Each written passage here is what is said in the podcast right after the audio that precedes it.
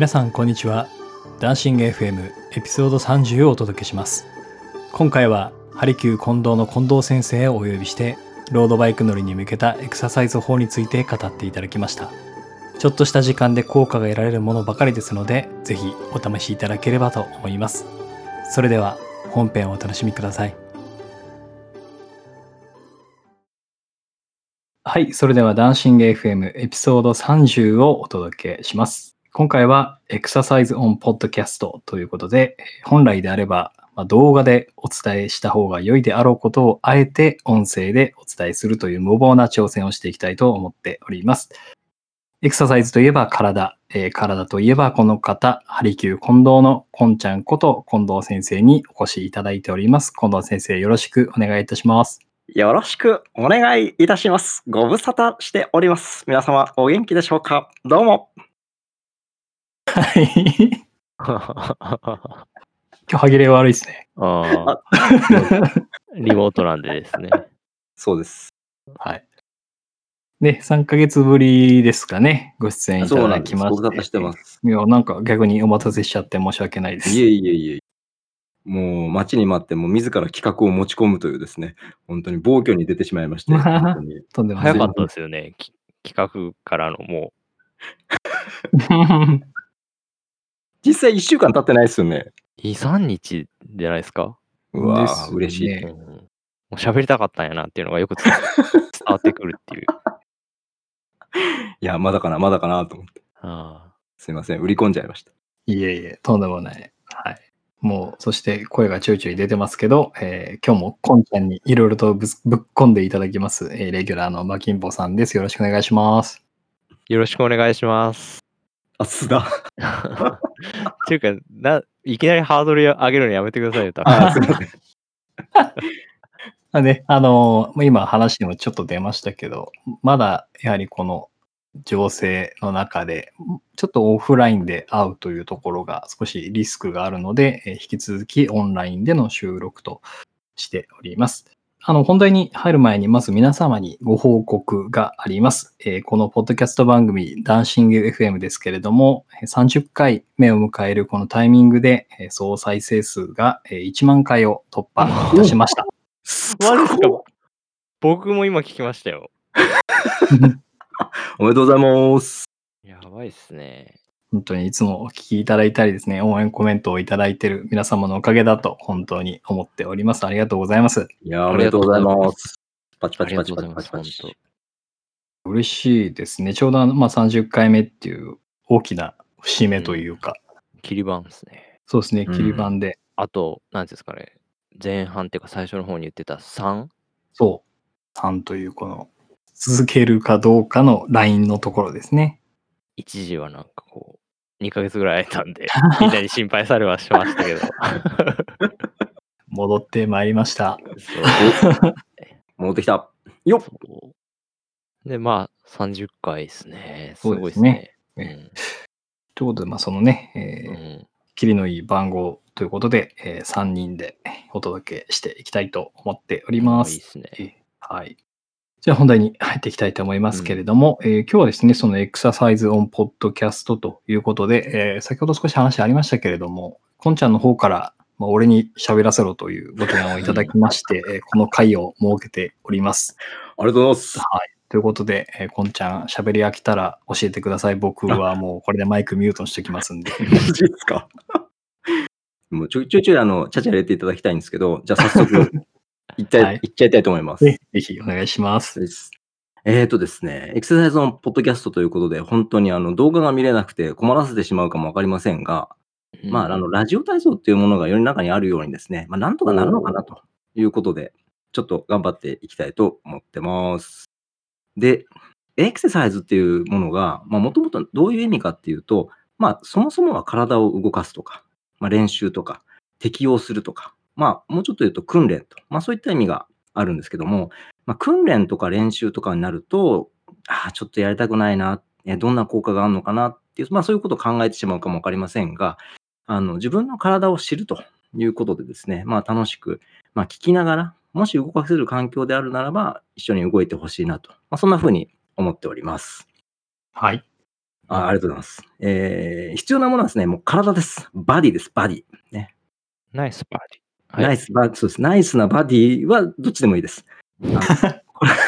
体はもうそもそもいいものなので、あの、うんバディがですね。はい。うんで、一応これを作るにあたってですね、なんかこう、セリフの台本は作ってるんですけども、軽く下ネタ入っちゃってたんですけど、今ちょっと読めないなと思ってですね、えーすいません。ちょっと今余計なこと言いましたね。正直ですね、裸でやっていただいて全然大丈夫です。はい。風呂上がりとかでもいいんですかね。風呂入る前とか。風呂入る前ですね。風呂入る前。あー。あはい、あ、ただですね、綺麗な状態でも楽しめるかもわかりません。はい。なので、あの、さっぱりした状態で、汗はそんなにかかないんですよね。どっちかっていうと。そのトレーニング系というよりは、トレーニングするための体を作り上げたいという、動かし方みたいな感じそうです。動かかし方ですね。ははい。体を動かすっていうので、まあ、エクササイズを今回提供していきたいということで、素晴らしい。レギュラーのたくさん、まきちゃんにちょっとアピールをしたところ、本当にすぐ OK と言っていただいたんですね。秒でね、秒でしたかね、これ、本当に。いや、まさかあんなに早く来るとは思わず、あの、レジュメをすぐ作りまして、うんはい、お送りさせていただきました。ということで、早速、行きましょう。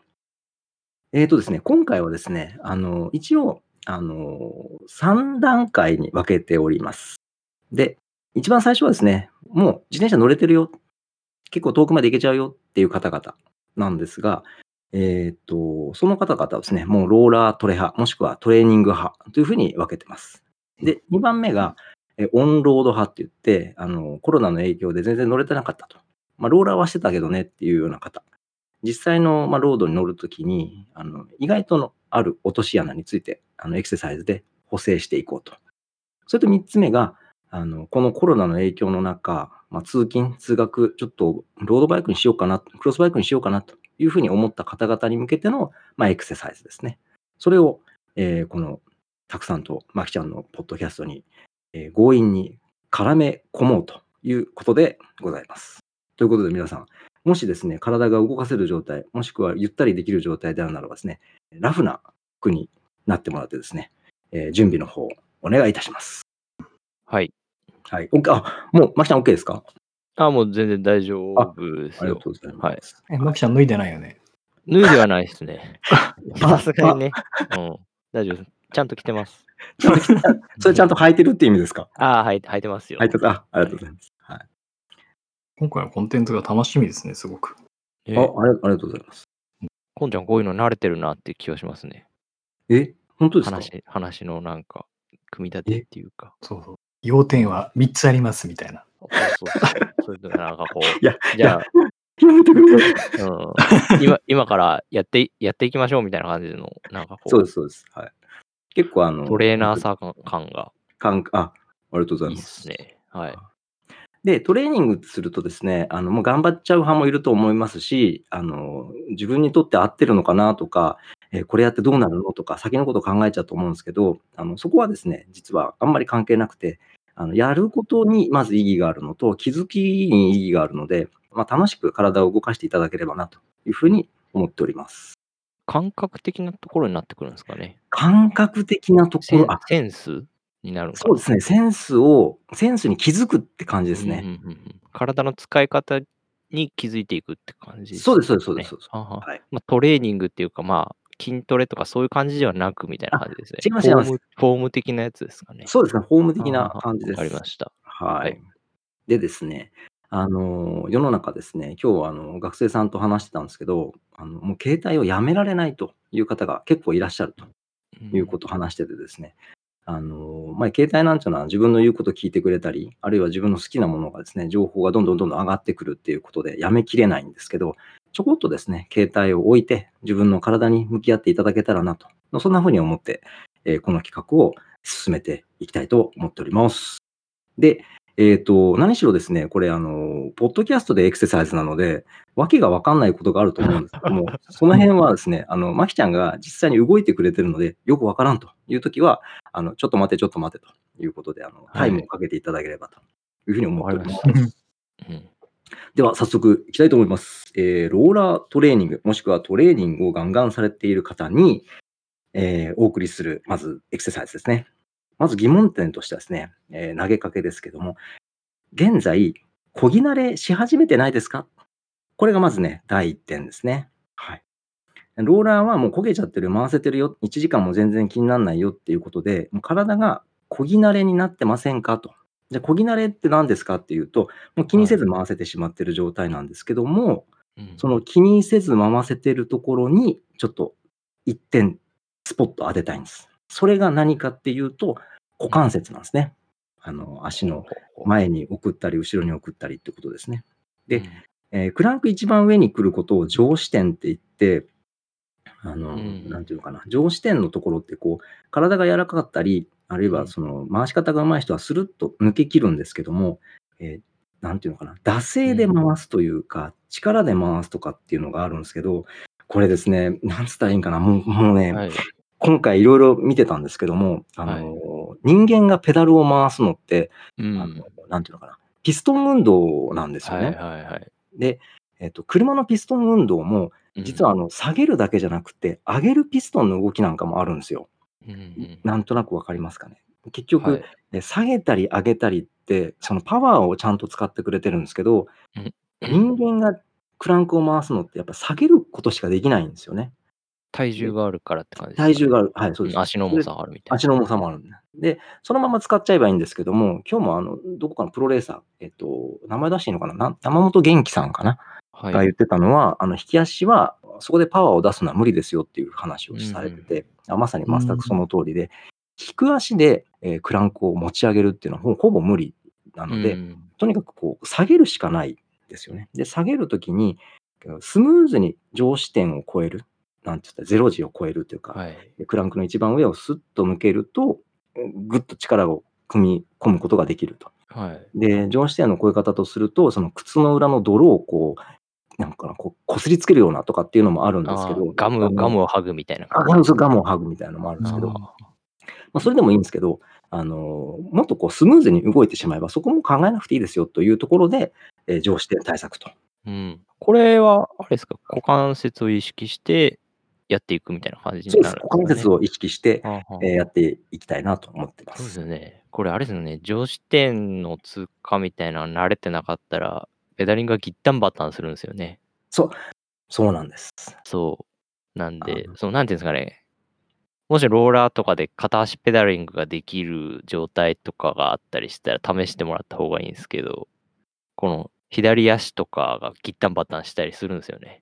そうそうそう、そうなんですよ。なんで、その辺の対策になるかなっていう感じですかね、これ。まさにそれです。はまあ、左右差がなくなるっていうのもあるし、い。いえそうそうそうそう。上視点をうまく通過できるようになるって感じですかね。そこを狙っていきたいエクササイズでございます。ああ、わかりました。じゃあ、はい。いきましょう。はい。でですね、基本的にその股関節を前に送る、あるいはももを上げるっていうのは、その腸腰筋っていうものなんですけど、今はもうちょっと置いときます。で、その、まあ名前はどうでもいいんですけど、その筋肉があの伸ばしきれるてると、スムーズに曲げ伸ばしができるんです。ところが、えーんなんていうのかな、伸びない状態だと、抱え込んでしまっている状態で、ち縮こまっちゃってるんですよね。柔らかくないんですよ、股関節が。で、その辺を、あなたの股関節、ちゃんとしなやかに伸びてますかっていうのを、まず見ていきたいと思うんですが、え早速なんですけどもですね、えー聞いてる皆様も、それから、まきちゃんもそうなんですけど、今ですね、だらーんと横に上向きで寝ることができるかどうかっていうのがあるんですけど、まあ、もし寝れる方がいたらですね、足を伸ばして、思いっきり寝ちゃってほしいんですよね。だらだらーんと。少々お待ちを。あありがとうございます。いかがでしょうか？寝るという状態でスタンバっていただいてるんでしょうか？これすごいですね。3人リモートで状況がわからないけど、なんかこう、探り探りですけど。そうですね。はい。オッケー、オッケー。いいっす OK、あ、OK ですか。はいうんじゃあ両足伸ばしてください、両足。はい。はい。伸ばしましした。た。はい。片方だけ膝を上が上げてですね、あの、はい。腕で膝を抱えちゃってください。はいはいはい。抱えました？えーっと、はい。抱えました。抱えました。はい。そしたらですね、はいその抱えた膝をぐーっと胸の方に持ってきてください。はい。はいはい。その時ですね、うん伸ばしてる足ってちょこっと浮いたりします？伸ばしてる足は浮いてないです。浮いてない。あ、これいいいい人ですね。おうんお。あの、股関節が硬い方ってですね、え、抱えた膝をぐーっと胸、もしくはお腹につけると、それと同時に伸ばしてる膝がポイって上がっちゃうんすよ。ほうほうほう。へえ。そうなると、もも上げの筋肉が常にオンの状態になってるんでこれ、あれですか、抱えてる足はむ胸にぴったりついた方がいいんすか？うん、そうです。胸にぴったりマジ？ある程度。え、それそれは、ああ、それは無理だ。無理っていうのはどんな感じえっで？と、今左足がケツの方がちょっと浮いてますね。あ、ケツまで行ってます。あ、じゃあはい。オッケーです、オッケー。そこまでは大丈夫なんですけど、この辺あの、またあの、ショーノートの方に動画で、ま、入れときますけども、これですね、えっと、実際の理学的な検査なんですけども、ええ、トーマステストっていうものになるんですけど、片側の膝を上げた時に、ま、曲げて、なんて上げるというか、胸に近づけた時に伸ばした側の膝が上がると、もも上げの筋肉が硬いですよっていうのをチェックできるんですね。ちなみにマキちゃん、反対側の足、つまり抱えたは方は伸ばしてはい。伸ばしてた側を抱え込んでみてくだあ、それは右と左を変えるって感じ？あ、そうです。右と左を変えはい。てみてください。はい。よいしょ。はい、変えました。変えました？はい。それを、えっと、ま、ぎゅーっと、まあ、なんていうか、抱きしめる感じで胸に近づけていただくんですけど、この時って膝上がります？え、膝が上がる、ひえっと、今ん左抱えてるんすけど、はい右はい。側がってことですか？右側の膝がですね、1センチとか2センチ、ぴょいって上がる感じです。あ、上がってます上がってまああ、あす。りがとうございます。これがですね、あの、ま、左右差があったりとか、トーマステストの陽性になるんすけど、この状態でですね、えっと、左膝を、ま、優しく、ま、抱きかかえる感じではい。右膝が床にお落ちるというか、くっつくぐらいまで戻してあげてください。ああ、戻しました。はい。で、またもう1回ちょこっと上がるぐらいまで、え、優しく抱きしめる感じで、ひょいって上げてください。はい、優しく抱きしめてます。わりかし、あ、強めな気がするんすけど大丈夫ですか？これをですね、はい。はい。何遍も繰り返すんで、ひょいひょい、ひょいひょいってこう抱きしめる感じで、はい、ひょいひょい、ああ、ひょいひょい、はい、今やってます猫今やってます。可愛い可愛いいみたいな感じですね。あ、ちょっとわかんないそれ。い でですね、あの、この可愛い可愛いの抱きしめ具合がですね、もう、だ大好きぐらいの力入っちゃうと、今度力が入入りすぎちゃうんで、あの、強すぎる愛情はですね、あの、反動が来てしまうのでああ、じゃあ、明日ぐ。らいあ、そうそうそう。あの、感じですか？ほんとに膝がちょいちょいって浮くぐらい。あ、こんぐらいでいいんすね。すあ、わかで、りました。多分多分そうだと思います。見えてないんですけど、多分そうだと思いあ、ます。多分これっすね。はい。やべえ、新しい。ありがとうございます。そしたらね、今度また反対に変えてみてください。はい。じゃあ、えっと、今、左をやってたんで、右に右を抱えますね。でまた同じようにした同じように。はいはい。で、この時、やっぱり右を抱えると左は上がらないですか？同じ角度ぐらいの時に。そうっすね。ひ右の方が柔らかいかもしれないすね。お。お。これちなは。みにですね、えっはい。と、これ腸腰筋の柔らかさで言うと、右を上げてて左の膝が上がらないのは、左の腸腰筋が柔らかいんです。ああ、そういうこと。そうそう、逆逆になるんですよ、やってる側とは。ああ、そっか。じゃ、の伸びてる方が柔らかいってことでそう、すかね。伸びてる方が柔らかいんです。はい。ああ、じゃあ左が柔らかいですね。今右から抱えてる感そうですじなんで。そうです。はい。で、左が伸びてるす。そうです、左が伸びてるから。で、左が伸びてるので、えっと、膝が上がらないので、ええ、マキちゃんの場合は、ええ、右を抱え込むのは、ま、そんなに頑張らなくていいとはい。いう感じなので、ああ。ええ、もう1回左を抱える方にこれってどこに効いてるんすかね？これは抱えてない方の腸腰筋のそうです。抱えてない方のですね、背骨から太ももの内側に、こう降りていく筋肉があるんすよ。はい。うん。そこを、ま、伸ばしてる感じです。腸腰筋になるんすかね？腸腰筋です。はい。ああ、を伸ばしてるんすね。そうですそうですそうです。はあはあはあ。あ、でもなんか、うん、さっきよりちょっと、うん、きう違う気がする。はい。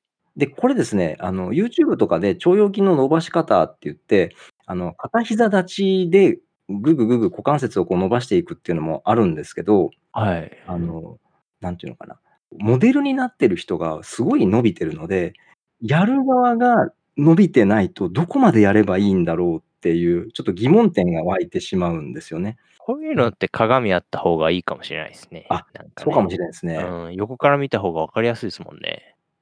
確かに、そうっすね。今ないんですけど。横にあると見やすいかもわからんです。なんか今こう、スマホとかでも撮れたりするじゃないですか。はいはいはいはいはいはい。あとはまあ、リモートとかでウェブカメラとかがあれしてると思うんで、そういうのでこう、見ながらとかもありかもしれないですね。そうっすね。うん。あなんかそれ百分は一見にしかずじゃないけど。ごめんなさい、たくさん。うんやっぱり100分に一見に4月が出てしまいました。多分見ながらやれた方が意識がしやすいかなっていうのはあると思います。僕今天井しか見てないんで。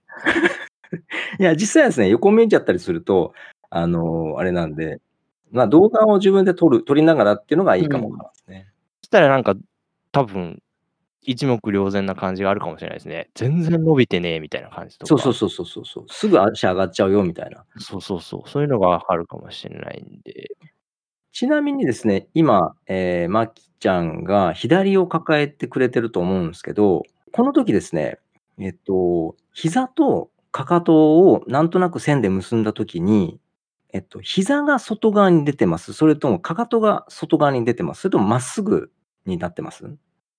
ちょい膝が外出てます。なるほど、なるほど。これですね、あの、大腿筋膜腸筋って言って、その、いわゆる、かっこつけポーズの腰に手を当てるところの筋肉と、はい。あと、長径靭帯って言って、その外側にある、あの、まあ、筋肉の延長の靭帯の縮こまりがあるんですよ。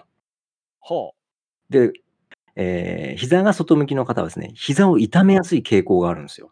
おおよくわかる。膝痛持ってたんで、はい。うん。えっと、右、えー今左抱えてますけど、えー右抱えの時に、えーひだ左足の膝は上がらなかったよって言った時でも、実はこの時に膝だけ外側向いてたとしたら、腸腰筋はいいんだけれども、えー筋膜腸筋とか長径靭帯っていう、まあ、別のぼところが、えー悪さしちゃうかもねっていうのが見れるんですよね。ああ、ちょっと待って、今右抱えてるんですよ。はいはいはいちょっはい。とさっきから変えて。で、右の方はね、かかとと膝がまっすぐなんですよね。おー、それそれ、その感覚っす、その感覚っす。で、僕、膝痛くなるの膝、左なんですよ。もうまさに、もうドンピシャそれです。そういうこと。これは、これはいいこと聞いたぞ。で、もうあの、全然期待してなかったとこなんですけど、もう一歩進むとですね、じゃ、今の寝てる状態からちょっと起きやおあの、座るっていうか、座なんていうかな、長座というか、あぐらかいていただいて、はい。えっと、左足を右膝の乗り越えて、ちょっとヨガチックな姿勢、左の膝が体の右側に行って、それこそまた抱きかかえやすくなってると思うんですけど、え、全然わかんないっす。どういうこと？えっと、あぐらかきます。あぐら、あぐら今、はい、書きました。この時、えっと、くるぶしって右足が上ですか、左足が上ですか？くるぶしは右足が上です。そしたらですね、えっと、逆にしてください。はい。逆にしました。左足の、えっと、かかとが上になってる。そのままですね、その、えーすねの内側をかか手でこう滑らしていって、膝を乗り越えちゃう感じです。これ強引にぐっと手で持ってってもいいんですけど、すねの内側を？をずーっと這わせていって、はい。あ、これかなあ、はいはいはい。膝を超えた状態。超えましたね。すると、膝が立ち上がって、はい。抱きかかえやすい状態になってます？なってますね。右の膝が立ってる感じですね、あ今。そうそうそうそう。右の膝が立ってる。右の膝が立ってる。逆？逆？逆逆逆逆。左。はいはいはい。できました。あ、そうそうそう。左が立つ感じです。ああ、わかりました。今、左の膝抱えて、はい。右足乗り越えてます。あ、これです。そしたらですね、その膝に向かって、はい。胸を近づけてってください。おおはいはいはい。あ、くっつきました？くっつきました。はい。で、えっと、今、お尻伸びてます？あのね、左のね、ハム、ハムらへんっていうか、お尻からハム、はいはいはいはい。お尻のちょっと外側あたりですかね。もうザッツそれです。これ、これ。あ これっすか？ああ、やばい。で、この時に力入れちゃダメです。はいはいはい。あの、膝に体を寄せていく感じで、膝を胸の方に寄せちゃダメです。体で寄せてってください。上半身を膝にそうです、そうです、そうです。はい。さらにまだああるんですけど、それこそ、えっと、座骨で座面を捉えるので、骨盤をぐっとこう上げる感じ。猫背じゃない状はい態で。立ててって感じですか立てて、ね。そうそうそうそう。骨盤を。ああ、いいっすね、いいっすね。これ聞いてますね。めっちゃ聞いてます。ありがとうございます。はい。これをした状態で、今ほんのちょっとの時間なんですけど、あの、強くやる必要はなくて、若干、あー伸びてるね、ぐらいがいいです。ああ、今今いい感じですね。いい感じですか？気持ちよかったです。これをした後にもう一回寝っ転がって、はい。はい。えっ、と、膝、左の膝抱えをすると、左の膝抱え。あはははまっすぐなってる。これは面白いぞ。これは面白い。いやー、たくさん、やりましたね。ラジオもここまで来ましたよ、これ。いや、新しい時代を作りましたね。完全に今パーソナルストレッチみたいな感じですけど。もう映像なしですから、これ。いやうんー、伝わればいいけど。これから音声コンテンツの時代ですよ。やばいな。すごいっすね。もう、ちょっと今、若干僕はあの、ちょっと冷や汗かきながらなんですけども。いや、うん、なんか、うん、わかりました。わかります？でうん。今この状態で、えっと、左膝抱えた時って、やっぱ右膝浮きます？あ、ちょっと待ってくださいね。これ多分ね、あ、うん。えっと、あれですね、ちょい浮きですけど、ありますねさっきよりはやっぱ体柔らかくなってる感はありますね。これを、その軽い感じで、ぐーって寄せるんじゃなくて、なんつったらいいかな、だ抱きかかえ脱力、抱きかかえ脱力を、えっ、と、えっ、と、荷重だ、抜重、荷重、抜重で、もうぽやんぽやんぽやんぽやん続けてほしいんですよね。ああ、はい。ああ、したら、うん、良さそうっすね。これ、そう、そうなんですよ。これも寝る前とかでも良さそうですね。今回簡単な感じだったら。そんな汗かく感じでもないんでですね。そう、これにそうなんですよ。もう、で、頑張っちゃうと汗かいちゃうんで、もう頑張らない程度がいいです。でね、今いい感じにね、腸腰筋にね、刺激が入ってますね。あの、お股のところの、ありがとうございちょいます。ちょいうち、おうちね。腹側っていうか、うん、そうそうそうそうそうそう。あの、まあ、実際はもうこのまま寝てもらうんですけど、これ走りに行くぞっていう時は、これ今多分自転車乗ったら、上視点、いわゆる上のところが、ふわん、ふわんってこう抜けていくんですよ。ちょっと待ってくださいね。え、乗るんですか？いや、チャリーは用意してないんで、あれですけど、ちょっと立って、はいはいはい。あの、膝の上げ下げをしてみようって思って。はいはいはいあはい。確かにね、楽というか、なんていうか、スムーズ感っていうか、あります？はある気はしますね。あよかった。うん。き聞いたんだなっていうか。よかったっす。で、結局そのエクササイズってですね、その、どんだけ良くなってるのかなっていうのが分かりにくいのでやめちゃう人もいるんですけど、あの、小さな気づき、えー例えば、えっと、最初腸腰筋の話から入って、あの、ももの外側の話まで続いていったんですけど、やってるうちに自分の体のここが硬いなとか、あ、これをするとスッと抜けるぞとか、歩きやすいぞとか、まあ、その小さな気づきに気づいてもらうと、体のことよく分かってくるようになるし、あの、まあ、動画とか、その、プロの選手が解説してる時でも、筋肉なんてよく分かんないやって言うんじゃなくて、あ、もしかしてあの話かっていうことでですね、あの、見方が変わってくるんですよね。すると、怪我のなくて、えーまあ、健康な状態でたくさん乗れるし、楽しく乗れるっていう、それこそですね、あの、ローラー乗れちゃったり、トレーニングできてる方々っていうのはですね、まあ、結果を求めるとは思うんですけど、その結果に、この柔らかさが絶対あの役に立ちますので、ぜひぜひ、すごい簡単なエクササイズではあるんですけども、めちゃめちゃ簡単でした。よかったっす。これは簡単で、なんか、うん。コスパが良さそうな感じですね。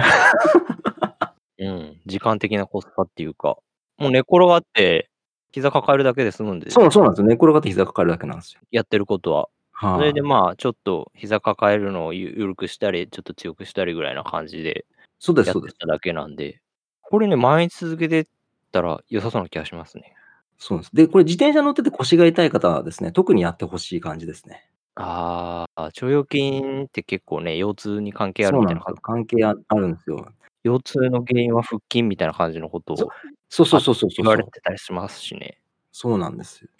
結局その腹筋と背筋のバランスがとかって言ったりもするんですけど、まあバランスのしかりなんですけど、腸腰筋柔らかくしておくと、あの骨盤ってすごく自由度が高いはずなんですけど、固定されちゃうと別のところに力が入ると。これ、ちょっとやっていったら、こう、なんていうんですかね、座骨で座面を捉える捉えるも、割と楽になるかもしれない。ピンポンピンポン、そうなんです。それをまさにこう今言いたかった感じで、はい。座骨の感覚もつかめやすくなるんですよ。うん。なんかね、骨盤を意識しやすくなるっていうか、立てるとか寝かせるとかのあれが割と自由になる気がしますね。そう。もうまさにありがとうございます。すると、なんていうかな、ステムの距離が短く感じ始めると思います。そうそうそうそう。最近ね、そんな感じがしてるんですよ。さすが。最近ね、もうね、意識してやってるっていうところあって、こんちゃんの話、今までの話を、嬉しいなちょっと体変わってきたかなっていう気がしますね。いや、嬉しいです。ぜひぜひ、あの、トレーニングはトレーニングで、あの、続けつつですね、トレーニングをするのも体なので、体としてもトレーニングしやすい体に変えていくと、効果も倍増ということで、えーローラー乗られてる、もしくはトレーニングされてる方、ぜひおすすめエクササイズでございますので、えーやってみてください。これはローラーの前にするといいんですかね？あ、そうですね。ローラーの前がいいですね。で、逆にですね、ローラーしてみて、あ、なんかちょっと変だぞって思って、一回降りて、うんうん。あのーなんだろうな。まあ、靴脱いでもらっても全然いいんですけど、そんな汗かくもんじゃないんで、ゴロンとしてもらって、あ自分の膝ってどっちが硬いのかなっていうイメージで、はい。まあ、膝の硬さを見るわけではないんですけど、あの股関節の硬さ見るだけなんですけど、片膝を抱きかかえてみる。膝上がるかな。えー反対側抱えてみる。膝上がるかな。あどっちも上がんないぞって言った時には、膝とかかとのラインがどうなってるかなうん、というのを見ていただければ。これなんか多分ね、あれですね、ローラーの間にやった方が意識しやすくなる気がしますね。そうかもしれないですね。ビフォーアフターがもう明確に、うん、わかると思うんで、なんか、うん、ちょっと試しにできできる人はやってみた。ぜひぜひ、そうですね。はいうん。ちなみにこのポッドキャストを聞きながらローラーを回してる方がすごいタイミングでいらしたらですね、ああ、今、今、今から、今すぐやった方がいいです。そう今すぐややられた方がいいです。はい。もう全然変わってきます。うん、変わりそそうそう。あこれ、これ、自分の体ってこんなに柔らかかったっけっていうことにね、気づけるんで、ぜひぜひやっていただきたいと思います。はい。じゃあ次、えっと、オンロードということで、久々ロードに出るぞと、久々、あの、外に出ちゃうぞっていう方、これですね、気をつけなきゃいけないのが首対策ですね。あの、ローラー乗ってると、あの、視線がそんなに前行かないんですよね。で、楽にディスプレイを見たり、まあ、ズイフトするときに下目線になってるんですね。すると、まあ実際に道路に出た時って危険察知のために前見なきゃいけないとなると、首をぐーっと上げなきゃいけなくて、いや、だったら首痛いなという感じになりやすいということで、えー第2弾がですね、えーオンロードに出る前にやってほしいエクササイズということになります。で、これはですね、えっ、と、立っていただきます。はい。はい、立ちます。で立あ、お願いします。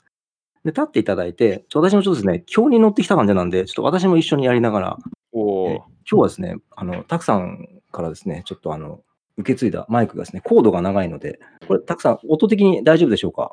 大丈夫ですよ。あありがとうございます。立っていただいてですね、ご自身のクランクの長さ、まあ大体えー165とか170なんで、えー32から34ぐらい。まあ大体でいいんですけどね。はははちょうどいいところにね、物差しがあるんですよね。お素晴らしよし。はいい。い。きました。うん、34センチ。34センチ。ちなみに、あの、母子球母子球で34センチでお願いしますね。あの、かかとつま先じゃないですからね。かかとつま先でやってましたね、今ね。あ、危ないですね。はい。母子球母子球ですね。よし、はいちょっと狭くなりましたね。そうなんです。ちょっと狭いんです。はい。で、これが、あ、ちょっと待ってくださいね。これってあれでしょ？上上下、前後に足を開くんです。それ前後です、前後です。左右じゃないですね。肩幅に開くとかじゃないですね。そうです。あの、肩幅開いてじゃない方です。はい。できました。できました。ただ、この状態からですね、えっと、膝を軽く、両足、両膝です。両膝軽く曲げてください。はい。軽くでいいです。何度とかっていうのはあんまり考えなくていいです。はい。で、軽く曲げた状態から、お辞儀お願いします。えーっと、背中をまっすぐにする感じですね。そうです。ありがとうございます。そうです。背中まっすぐです。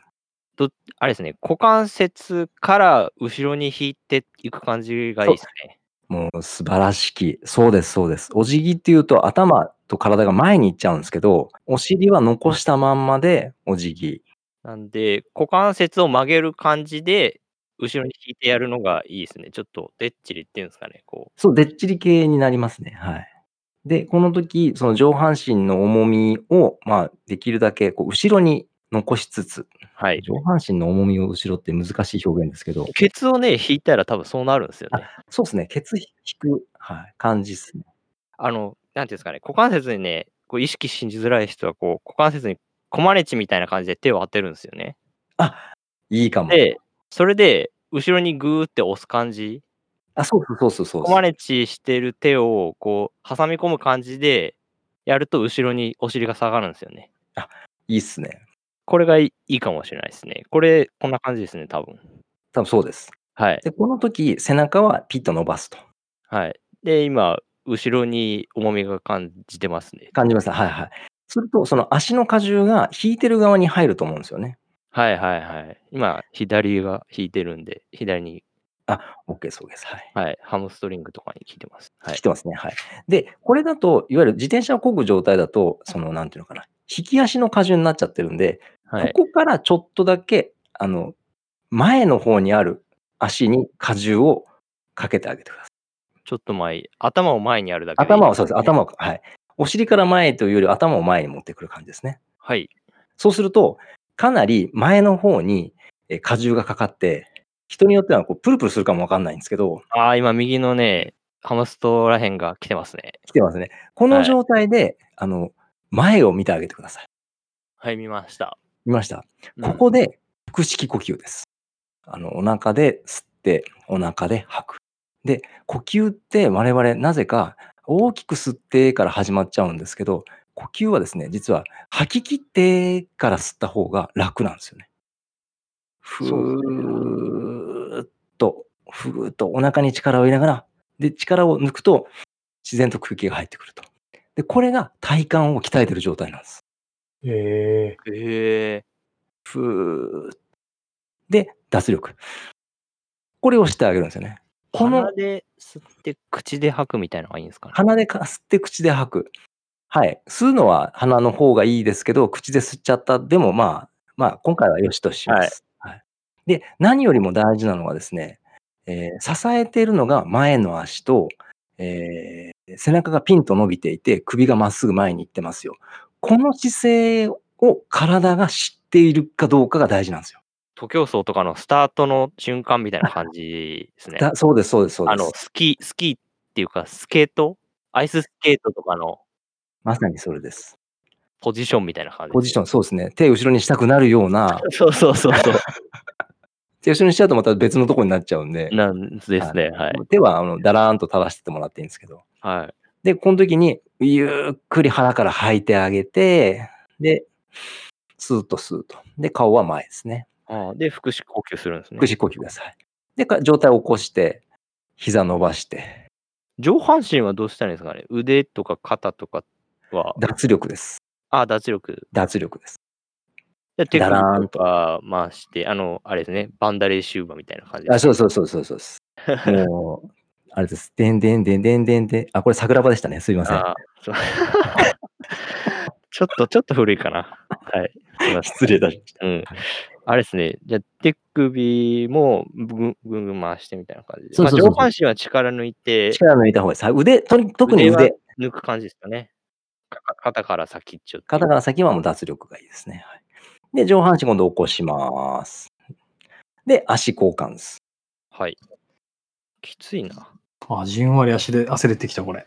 はい。うん意外ときまね。はい。2番目のエクササイズの方が本当にエクササイズっぽいですけど、うん。これこそ本当に乗る前にやっとくとですね、えーいいんですけど、まあ、じゃあ実際膝を軽く曲げていただいて、えーでっちり状態でお辞儀する。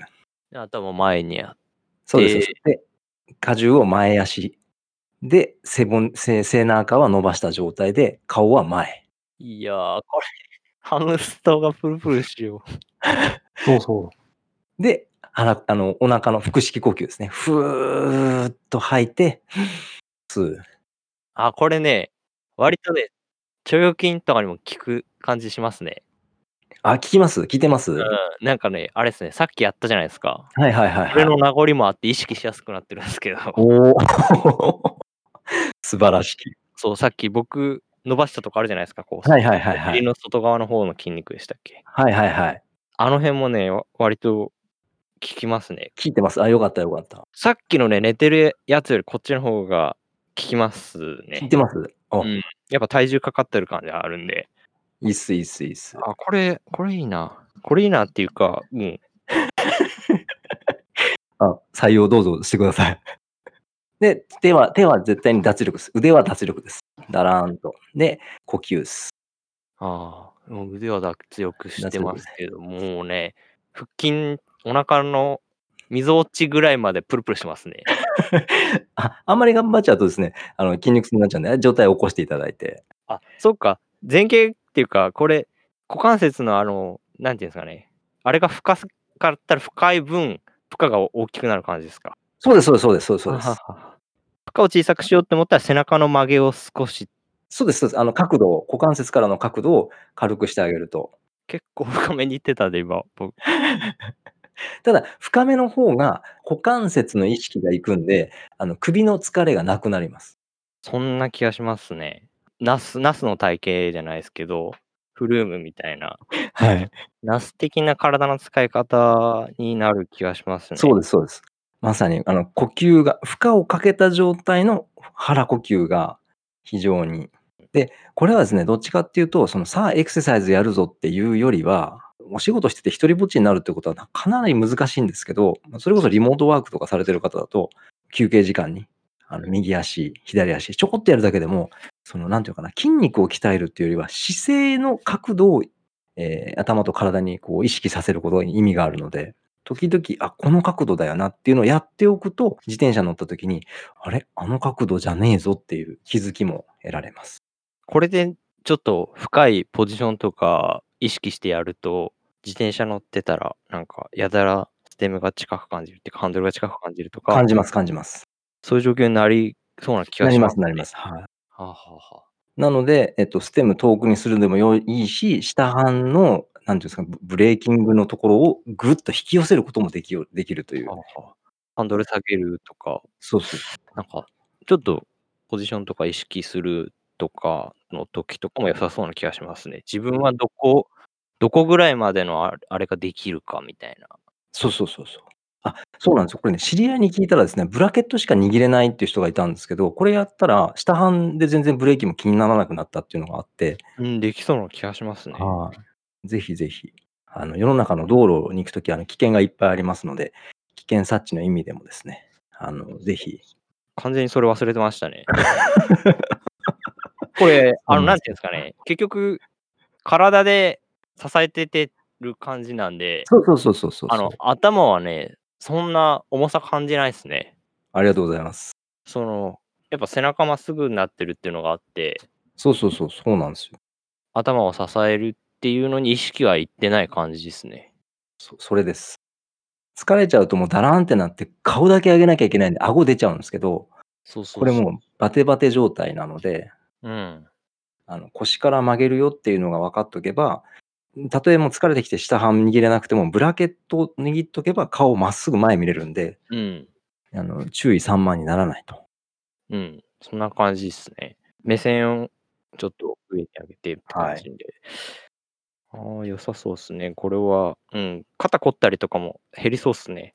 いや、これは減ります減ります。あの体で言ってるんで、うん。あの、コアの部分で、あれしてる感じがするんで、その、末端っていうかか、腕の力とか、そうはいはいはいいう、なんていうんですかね。変なところを使ってない感じがするんで、だいたい溝落ちから下の筋肉しか使ってない感じがしますね。あもうまさにそれです。お腹の深いところをですね、使ってあげる。うん。よくわかりました、これ。これ、続けてたらですね、お腹ピュッと締まってきますよ。ああ、うん。力入りますね。割と。はい表面の筋肉より、中の筋肉中の力入ってる感じがしますね。裏側とか、そうそうそうそう。中とか。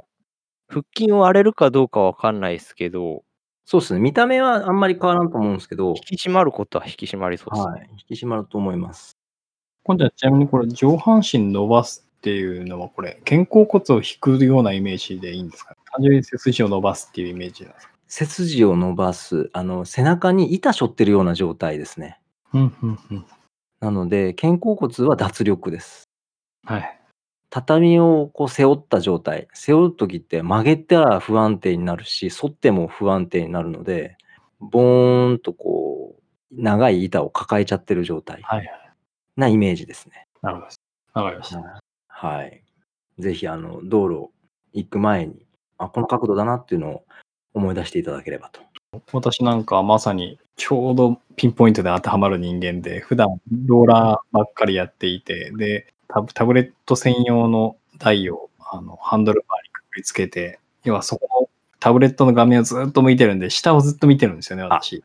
もう、まさに、道に出た時に首、痛って多分なる。はい。危険度ありますね、それは。いや、もうなんか、Zwift とかすしてる人結構多いと思うんですけど、はいはいはい。その画面とかをどこに置いてるかで結構変変わってきます。変わってくるくる気がしますね。これは僕も下の方にスマホとか置いて見てったりするんで、うんい。いや、そうなんですよ。自転車下向きの方が楽なんですよ。うん、でも体幹使うってなると、前に置いた方がいいのはいいんですよね。うんはい。まあ、安全第一っていうのもある安全第一です。はい。なので、まあ、トレーニングとして下向きでもいいんですけど、あの、ちょこっと最後の方で、あ、なんか言ってたぞっていうんで、目線を前に出してあげると。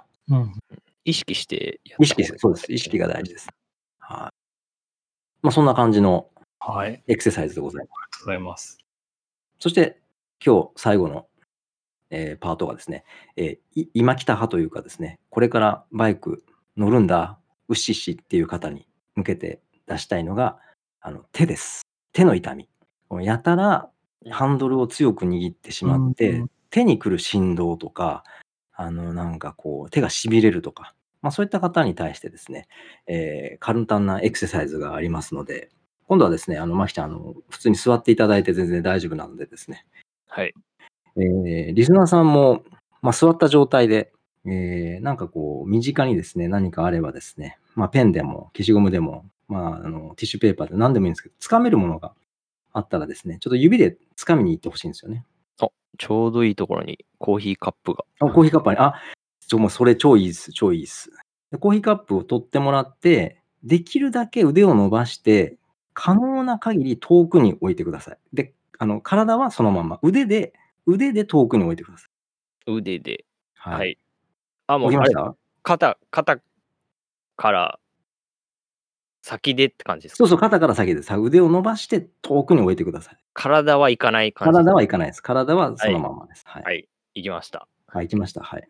で、はい今度はですね、それを、あの、もう一回掴みに行くんですけども、えー掴み方を変えるんですけど、例えば今、まきちゃんがコーヒーカップがあったってことなので、うん。コーヒーカップにもう、なみなみ水がこう継がれていて、落とさないようにするために、はい。こう下から支えるような感じっていうのかな、下から迎えに行くような感じで、こう、掴むというよりは包み込むような感じで手を伸ばしてほしいんですよ。はい。あの、茶碗持つ感じ、そうそうそう、茶碗持つような感じ。で。はい。今、はい。おーすはいはいはいるとです。ね、さっき 遠くに置いたはずなのに、届いちゃってるはずなんですよ。いやー、割と、あれですね。こう、なんていうんですかね。下から迎えに行く感じですかね。そうそうそうそうそう。うん、届きましたね。届きますよねなんでだろうっていう。ありがとうございます。で、そのまま今度は可能な限り遠くへそれを置いてください。はい。伸びましたよ。伸びましたありがとうございます。これこそがまさに、あのー今来た派の方々の手に振動が来るとか手が痺れない乗り方なんですけど、最初の掴んだやつってですね、あの人間って上から物を掴む習性があるんで、あこう、なんていうのかな、はう腕でいっちゃうんですよね。この時って肩甲骨死んでるというか使ってないんですよ。ああ、はい。ところが、下から迎えに行く、支えにかかると、肩甲骨動いてくれるので、自由度が増すんですよね。確かに。と、その、肩の力も抜けてるし、手の力も抜けて遠くまで行けてるんで、その肩こりとか、なんていうかな、こう、すごい肘を伸ばした状態、遠いよ、遠いよっていう意識が全くなくなるんですね。意外と近かったねっていう。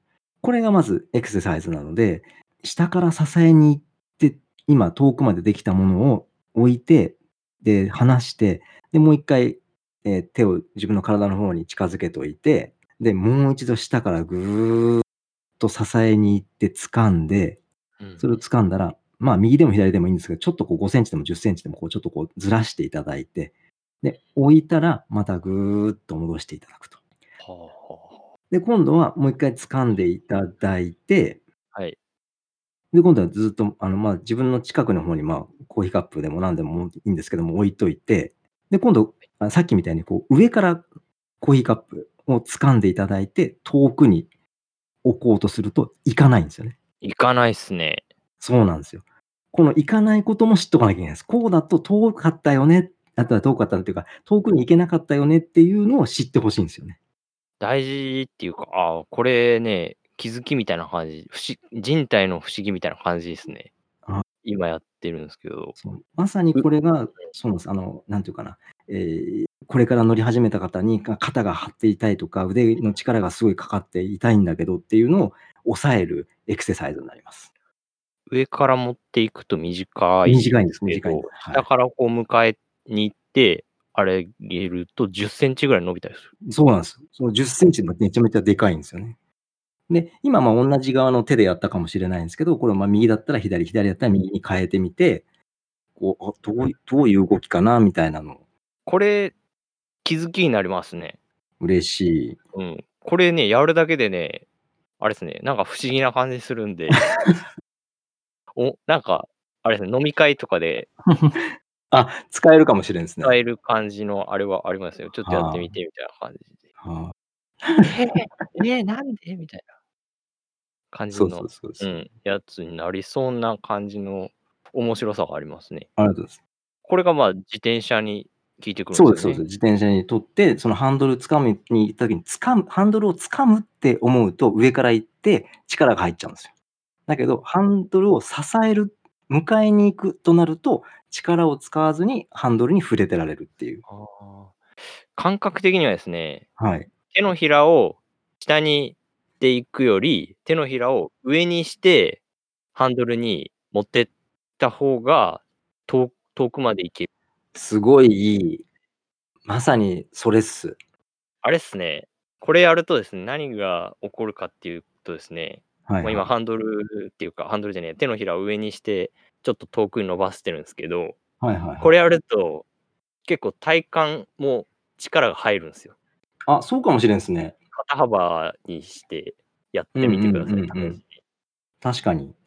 前、前っていうか、あの、手のひらを下にしてやるより、うん、なんかそんな気がしますね。なんか体幹意識しやすくなるっていうか、そうかもしれんですね。うん、丹田とか、うん。あの辺の位置とかが結構なんかね、あれですね。あ、面白い。これそう前荷重にしてみたらね、そんな感じになるんですよね。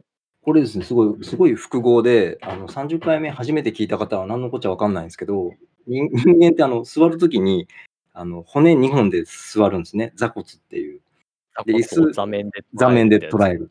その座り方をした状態で、えっと、片方じゃなくてですね、両腕で物を掴ん、っていうか支えに行った状態で遠くまでするってなると、目の前のね、ノートパソコンがね、ちょうどいい肩幅ぐらいなんですよ。画面が。いいかもしれない。そうそう、そのぐらいでね、やるとね、ちょっとね、体幹を意識しやすくなる感じがしますね。ちょっと力入れやすくなるというか。はいはいはいはい。これにさっきのオンロードの、いわゆるお辞儀が加わると、さまさにいいかもわからんですね。ああ、で、ここからさらに、さらに肩甲骨を動かしやすくするものがあるんです。はい。これはですね、またこれ立ってもらうんですけど、ああ、立ちます。はい立ちます。今度はですね、あの肩幅そんなに気にしなくて構わないです。この状態でです、この状態で立った状態から90度お辞儀、股関節からしてください。そしたらですね、お辞儀。はい。でう腕脱力すると腕だらーんと下がると思います。はい。片腕ブランブランさせてください。片腕ですか？片腕です。はい。で、はいえっ、と、ブランブランしている脇の下から、うん反対側の手をこう差し入れるというか、自分で自分の体を抱きしめるような感じ。はいはいはい。すると、あの体が大きな方だとちょっとこう筋肉ゴリゴリの方は届かないんですけど、ぐーっと脇から手を入れていくとですね、伸ばしている側の肩甲骨に。触ることができるんですね。うん、触れてます、今。触れます。はい。はい。その触れた状態で、だらーんと下げた腕を、こう、ゆっくりとくるくる回してください。腕を回すんですね。この時、だ肩甲骨がはい。ちょこっと動いてるのは手、指にわ伝わります？ああ、わかります、わかります。わかります ?OK です。で、今度はですね、その伝わった指で、肩甲骨を、こう、なんていうのかな、こ、こねる感じで回してあげるんです。ああああ、わ 伝わらねえ、これ。やば、あ、これ、あれですね、気持ちいいっていうか、痛気持ちいい系ですね。気持ちいい系です。はい。で筋、回したら肉、っていうか、はい。そう。なんていうんですか、手回したら動く筋肉みたいなところがあるんですよね。そうそうそうそう筋肉でいいんですか、これ。こうね、肩もう甲、骨についてるやつ。そうです。肩甲骨についてるですね、あの、細々とした筋肉たちです。はい。その辺をね、ぐりぐりするとね、痛気持ちいいですね。そうなんです。で、今、ぐるぐる回してるものがあるんですけど、それを逆回転させてください。はい。うん、で逆回転した勢いで肩甲骨を、なんていうかな、こう、押すというか、動きをこうサポートする感じで動かしてあげてください。サポート、サポート、はい。肩甲骨を動かす感じですね。脇に刺している手を。ぐるんぐるんぐるんぐるんですね。でぐるんぐるん。はい。で、今、あの、片方しかやってない状態で違いを確認するために、もう一回座っていただいて、はい。ささっきの、まあ、ノートパソコン掴む感じでいいんですけど、はい。ぐるんぐるん動かした側とぐるんぐるん動かしてない側があるんですけど、はい。手のひらを上にした状態で伸ばしてみると、ああ、右の方ぐるんぐるんしてたんですけど、右の方が伸びてますね。なんかそうそうなんです、そうなんです。まさに。なので、そのえーこれなプラシーボ効果とかじゃないよね。ないでないないです。これないです、ないです、ないです、ないです。ただ腕だらんとさせて、この動かすだけなんですよ。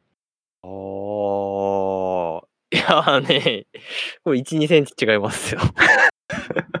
そうなんですよ。人によるとは思うんですけど、人によるとは思うんですけど、全然あの違うのは実感できると思います。これ、要は、その分、固まってたってことでしょ？そうです、固まってたんです。あの、自分では捕まえに行く方法を知ったんだけど、はい筋肉たちに動かし方を思い出させたのが腕ぐるんぐるん。うんああ、これはマジで、これ面白い。これ面白いですね。ちょっとね、あー最近ね肩甲骨あたりをね、こう、なんかこう、いろいろこう、掘ってたんですよ。あ、嬉しい。はあって感じですね。あー超嬉しいですね、これ。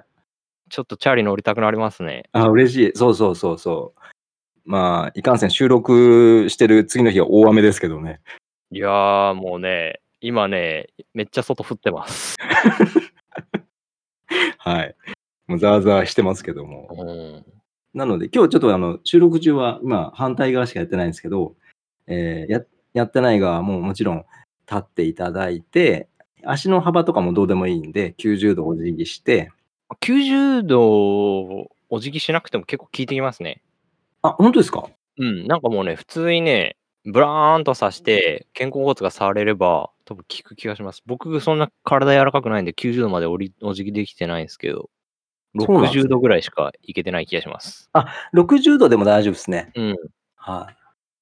なんで、なんか、まあ、ブラーンってさせれれば大丈夫かそうなってそうそうそう。あの。そうです。あの、地面に対して垂直にブラーンとできる角そう度。そうそう。なんかもうね、腕の力抜いてって感じですよね。そうそうそうそうそうそうです。そうですそれでもうなんか腕の力だけでブランブランさせるっていうか、そうです。腕の肩から先の力を抜くのがいいですね、これね。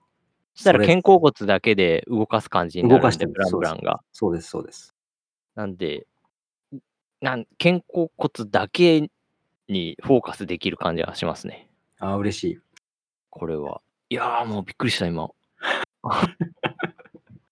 もう、あの、桜なんじゃないかというぐらいのリアクションをいただき、あれっすね。全然そういうのないっすね。あ、ありがとうございます。で、これですね、あの、ストレッチしなきゃとか伸ばさなきゃっていうことが大事じゃなくって、たくさん動くよっていうことを意識してもらうことなんですよね。うんうんうんあ、自分の腕ってこんだけ動くんだっていうのを認識すること。可動域。可動域もそうしかりです。はい。あいやー、これ人体の不思議みたいな感じですよ。これね、もう騙されたと思ってちょっとやってみてください。ほんと、最初ね、こう手のひらをね、まっすぐ両、両方の手のひらを上にして、まっすぐ伸ばすでしょで、それでさっきの今のエクササイズ、はいはいはい。肩甲骨をゴリゴリするっていうか、はい。やつやった後のこう違い、これ、これが何つにつながるんですかね？チャリで言ったら。これは結局ですね、あの、手を、手で支えないってことなんです。あーあのーなんていうかな。伸ばせるってことは力使ってないので、ただ支えるだけ。うんうん。ずいぶん前に、あのーペッテル・サガンさんが、あの人、あの、ペダルじゃなくてハンドルつかないけど、あの、エアロフォームができますよって、あれ、肩に力が入ってたら絶対できないはずなんですよ。もちろん体幹も必要なんですけど、はい。肩の力を抜いてるから、腕に力をいらないよっていう。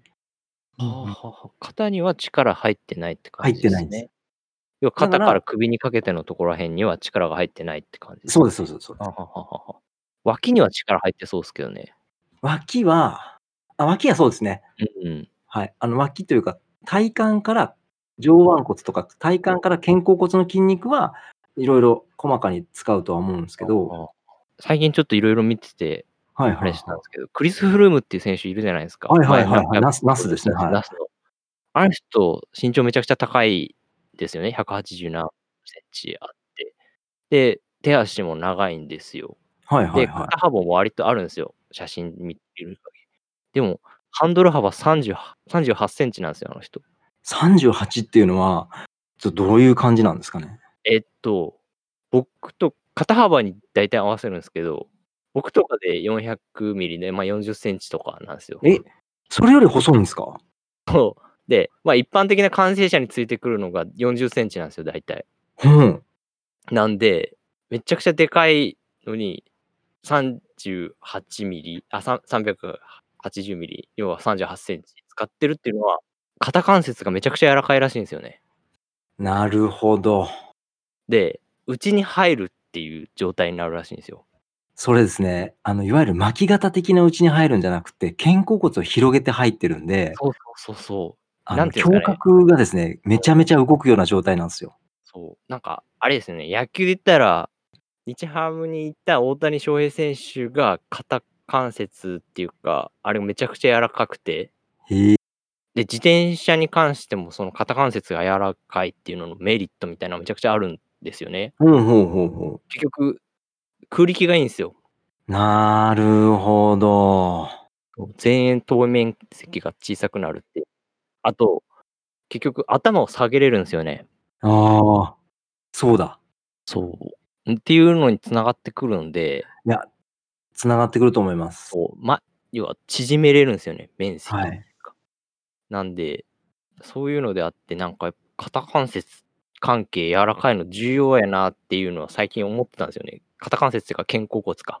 なんで、肩甲骨周りに関しては、これなんか多分今、今来たっていうか初心者向けではあると思うんですけど、はいはさっきの話的にはいはいこれなんかね、全然ね、初心者だけじゃなくて、てか、これ今日やったの全部、みんな、こう、みんなに使えますね。い。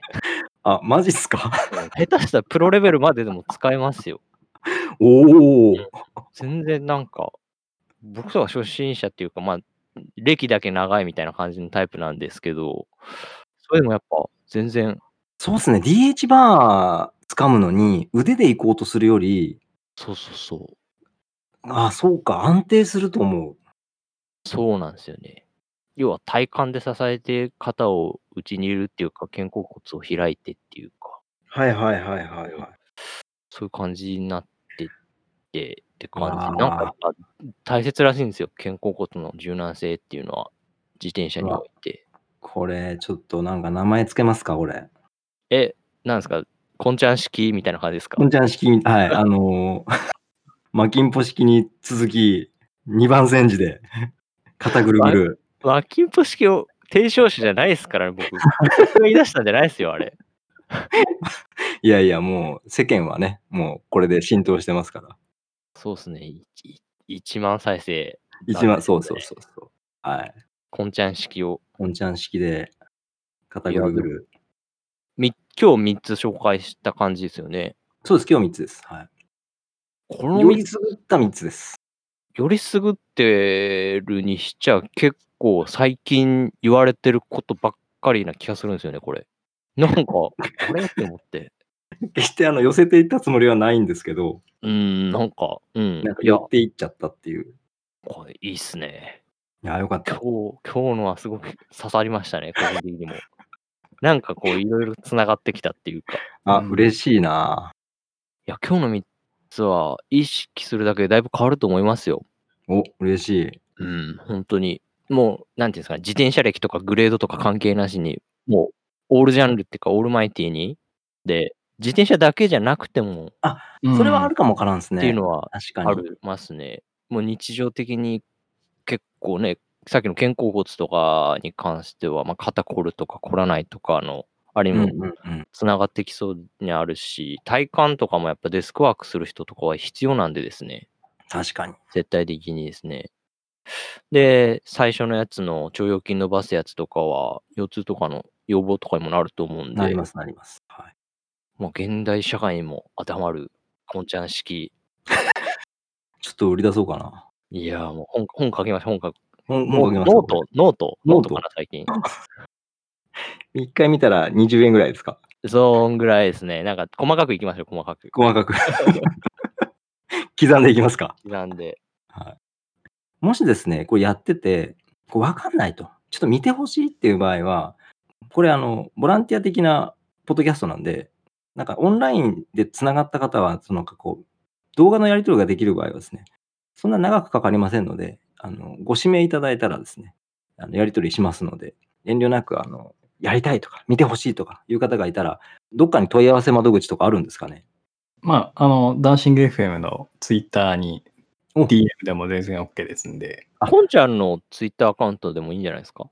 そこはほら、やっぱり、リスナー的には、ダンシングから行かないと、この怪しいこいつは誰なんだっていうところになっちゃうから いやいやいや、それはないと思います、ね。はいちゃんが一番出所知れてますよ。出自がはっきりしてる。一番こんちゃんが。まあ、そうですね。あの、本名も普通に出てますしね。そうそうそうそう。僕らとかなんなんでもないですからね。いやいや、あ、じゃあまあ、あの、う私でも受ければ、私でもいいので、あの、これ見てほしいという方がいればですね、これがですね、1万再生から2万、10万、100万、そして2億と、一切金入ってこんですもんね、YouTube と違って。ボランティアですから。いやー、ポッドキャストは、まあなんか、ねって感じがしますけど。だからこそ自分たちの好きな情報を発信でそうきるそうそう。そうそうそうそう。ですね。いいっすね。余すところなく。もう、はい今日とか僕ちょいあえ喘ぎ声とかですもんね。おおとか、やばいっすみたいなとかしか言ってない気がする。あえがしちゃった、今日は。もうなんか、責められちゃいましたよ。攻めたった。セルフですけど。あ確かに。リモートですけど。そうそうそう。まあリモートでこういうのが成立するっていうう、ねはい前例がそうですね。びっくりしましたけど、できたかなって気がします。伝わればいいですけどね。伝わればいいですね。うはいん。じゃんじゃん DM ください。ありがとうございます。というところでよろしいですかね。よろしいです。もう、もう、いっぱい喋りました。ありがとうございます。はい。ということで、えー今回はロードバイク乗りだけではなくて、まあ、普段の生活にも使えるエクササイズについてお話をしました。でまあ、このコロナ禍でもできる内容なので、ぜひ皆さんにもごご活用いただければなと思っています。まあ、今話もありましたけれども、もうもし実際にやってみて、方々はですね、あの感想をいただくなり、コメントとかをいただければ、えーすごく嬉しいので、ぜひ、特にあの、こんちゃんが発狂して喜びますので、ぜひぜひ いただければと思ってハッシュタグでもいいんじゃないですか。ハッシュタグダンシング FM とかでつぶやいてもらって、あいいっすね。や嬉しいな。やってみてみたいな感じで、感想とかあったら、ですね。うん。まあ、ツイッターだけになるんですけど、まあ、ツイッターやってない人とかは、まあ、そうですね、問い合わせフォームとかでもいいと思うんで、うん。はい。その辺で感想をもらえたらって気がしますね。で、その感想次第でね、次につながることもおあるんでですね。第2弾。第うん、第2弾、第3弾みたいな感じで、こんちゃんのエクササイズ会みたいな。おーいっぱいありますよ。はい。ということで、こんちゃん、今回も大変ためになる話をたくさんありがとうございました。あこちらこそありがとうございます。ありがとうございました。まきんぼさんもありがとうございました。ああ、ありがとうございました。もう、こちらこそありがとうございました。嬉しい。それでは、えー次回のエピソード31でまたお会いしましょう。バイバイ。バイバイ。